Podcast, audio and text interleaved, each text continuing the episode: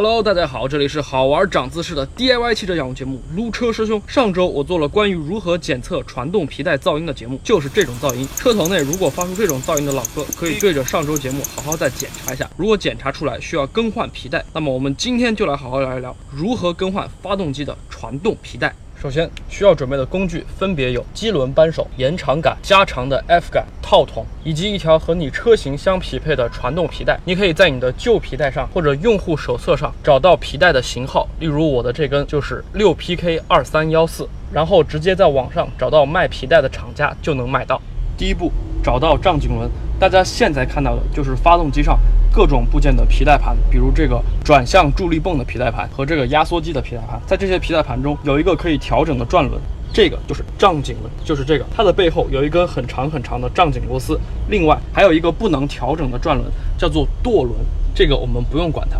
第二步，松开胀紧轮，但是在松开之前，我们要确定传动皮带的绕法。一般在发动机舱里面会有图示，如果没有，我们可以在网上找到，或者你可以用手机把它们拍下来，以免待会儿绕错了新的皮带。然后先松开胀紧轮的轴承螺丝，在扭松了胀紧轮的轴承螺丝之后，我们需要再找到这颗胀紧轮的调整螺丝，就找到这颗螺丝之后，然后我们把套筒给它套上。注意这个地方如果不够长，可以使用延长杆。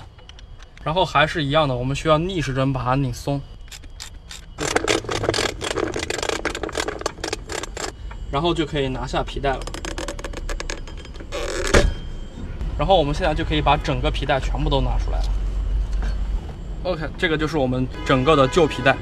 有些老哥可能会问，换皮带是不是也要换胀紧轮和舵轮？其实这个是不一定要换的。我一般换两次皮带才会换一组胀紧轮和舵轮，而且我一般也不会整个换掉，因为全新的正厂件是很难买的，所以我一般只会把中间这个坏掉的轴承给它压出来，然后压一个新的轴承进去，那么它就是一个全新的胀紧轮和舵轮了。第三步，安装新皮带。按照皮带的绕法，或者刚刚拍摄的旧皮带的照片，把新皮带安装上去。记住，一定不要安错，否则水泵会导致冷却液倒流，就无法给发动机降温了。皮带上的槽口要和各个定位盘完全严丝合缝。安装好之后，要多多检查几遍。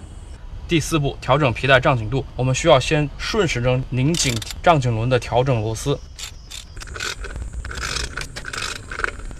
那么很多老哥可能会问，如何才能判断这个胀紧轮已经上紧了？如果按照维修说明书的方法，需要使用一个专业的测量工具，在这个定位盘和舵轮之间施加一个固定的压力，然后来测量这个皮带的曲张度。但是那样很麻烦，所以我个人的方法就是在这一段皮带上面用手来翻转它，翻转到刚好九十度。如果你觉得这个力量是刚好的，那么它就基本上算是上紧了。但是如果你翻不到九十度，那么就说明它上的过于的紧了，需要松一点。如果翻过了九十度，那么就说明它上的太松了，那么就还需要再上紧一点。然后现在这个皮带大概正好被翻到九十度，那么说明它已经被上的差不多了。然后我们就需要来上紧这个胀紧轮的轴承螺丝了。